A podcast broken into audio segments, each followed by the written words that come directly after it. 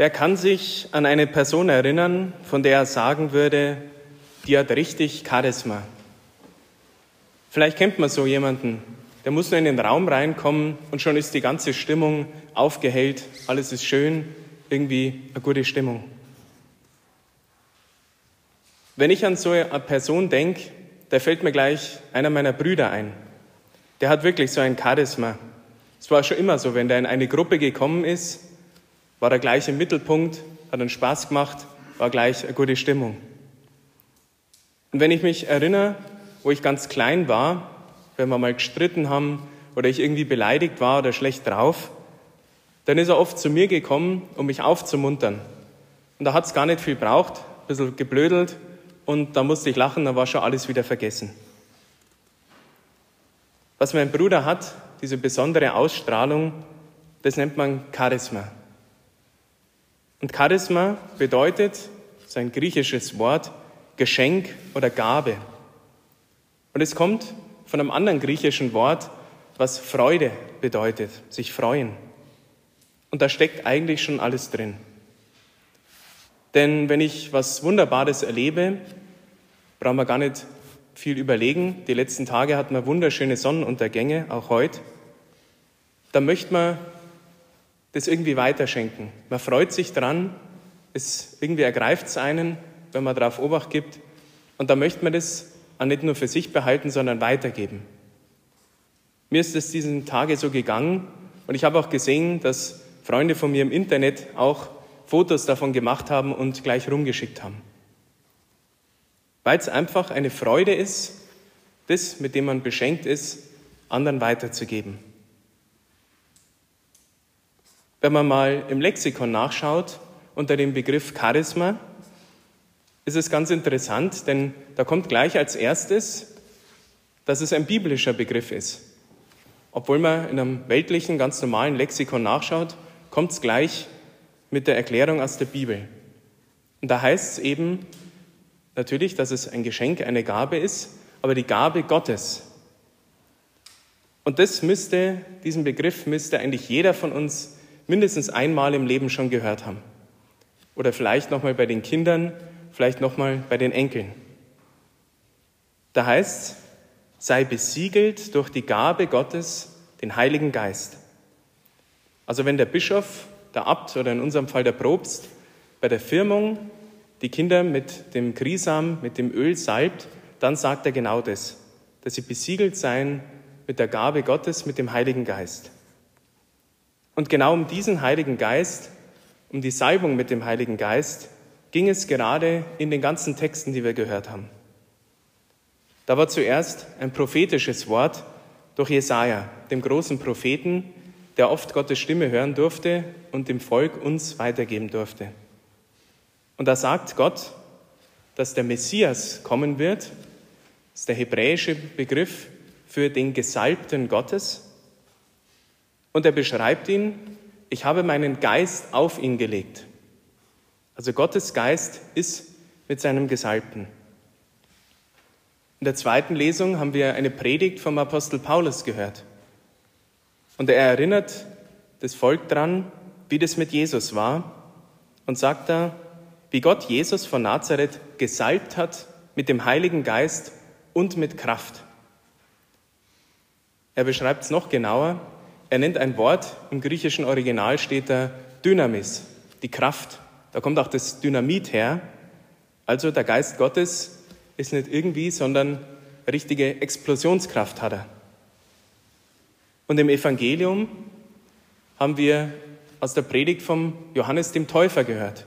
Wieder ein Prophet, der Jesus sehen durfte und ihm beschrieben hat.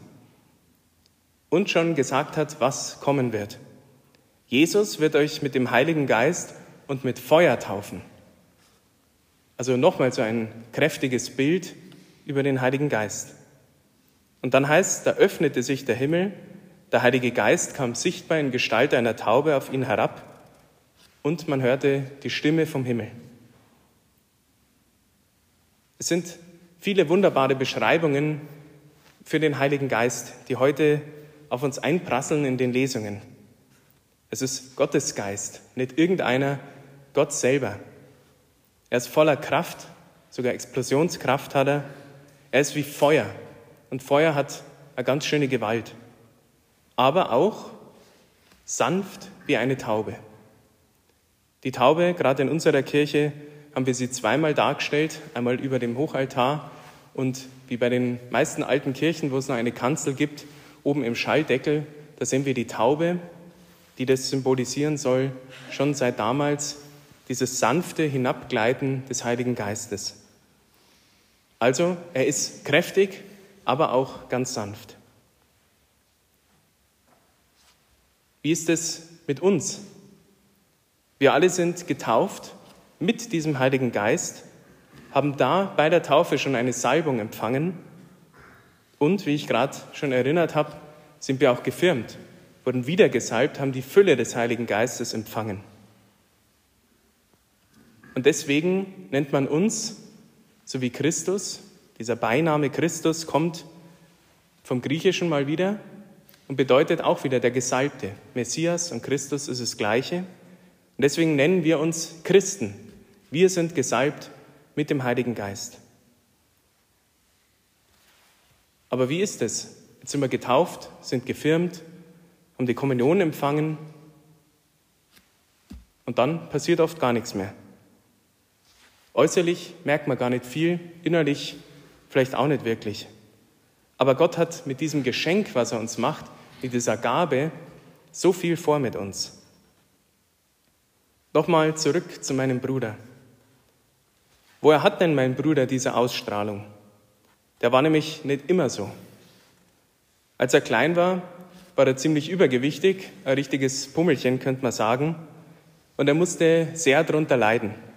Er wurde oft gehänselt, gemobbt in der Schule, hat es nicht leicht gehabt. Er hat es zwar mit Spaß und Gaudimacherei irgendwie überspielt, aber innerlich war er sehr verletzt, war ja oft immer depressiv gewesen, hat es aber nicht gezeigt. Und irgendwann hat es ihm gelangt und hat er gesagt, er will das nicht mehr. Ihm geht so dreckig, nur wegen diesem blöden Übergewicht. Und er hat eine Entscheidung getroffen, daran was zu ändern. Er hat dann in ganz wenigen Monaten 25 Kilo abgenommen, ist auf einmal ganz dünn gewesen und hat auf einmal gemerkt, da ist irgendwas. Er hat Selbstvertrauen bekommen, ein Selbstbewusstsein und ist, könnte man sagen, ein richtiger Mann geworden. Er hat also das Potenzial, was in ihm gesteckt ist, hat er daraus was gemacht. Und heute hat er seine Leidenschaft, das, was er eigentlich am liebsten so tut, nämlich Menschen aufmuntern und ihnen der Freude machen, sie unterhalten, zu seinem Beruf gemacht. Heute ist er erfolgreicher Synchronsprecher und Schauspieler. Und in jedem von uns steckt so ein Potenzial. So ein ganz natürliches, menschliches Talent, vielleicht ganz verdeckt, vielleicht unter dieser Haube von Verletzung, von Angst, von irgendwie so Blockaden, die man so hat. Und dass dieses Potenzial sich auswirkt, dass wir das leben können, was da eigentlich in uns steckt, da müssen wir uns, da müssen wir selber was tun dafür. Wir müssen uns entscheiden und dann daran arbeiten. Und egal, wenn jetzt auch Ältere sagen, ja gut, jetzt bin ich schon so alt, was soll ich da jetzt noch machen? Da gibt es keine Ausrede. Es wartet darauf, aus uns herauszukommen. Das wäre aber nur die eine Hälfte, wenn ich jetzt enden würde. Es gibt nämlich noch viel mehr in uns, was da heraus will. Noch viel mehr als dieses natürliche Potenzial, nämlich das Übernatürliche, die übernatürlichen Gaben, die Gott in uns hineingelegt hat. Die eine Gabe Gottes, haben wir gerade ausführlich gehört, Gott selber durch seinen Geist lebt schon in uns. Und dieser Geist will wirken. Und es ist was Schönes, wenn wir das entdecken und, genau wie bei den Sonnenuntergängen, das Schöne wollen wir dann automatisch weitergeben. Denkt mal an die vielen Heiligen, die dieses übernatürliche Potenzial entdeckt haben. Jeder kennt so seinen Namenspatron, vielleicht irgendwelchen Heiligen, die er gerne hat, von denen er was gehört hat. Vielleicht hat der ein oder andere einen Jahresheiligen gezogen, hat sich schon ein bisschen damit beschäftigt. All diese Heiligen haben Großes, Wunderbares vollbracht. Gott hat durch sie Wunder gewirkt. Sie haben viel gegründet, sie haben aus dem wenigen, was sie gemacht haben, Großes gemacht. Haben Gemeinschaften gegründet, wie unser Ordensvater Augustinus, haben ganze Gesellschaften, ja letztlich unser ganzes Europa umgeformt und haben das Potenzial, was in den Menschen gelegen ist, was in ihnen gelegen ist, wirklich zur Entfaltung gebracht.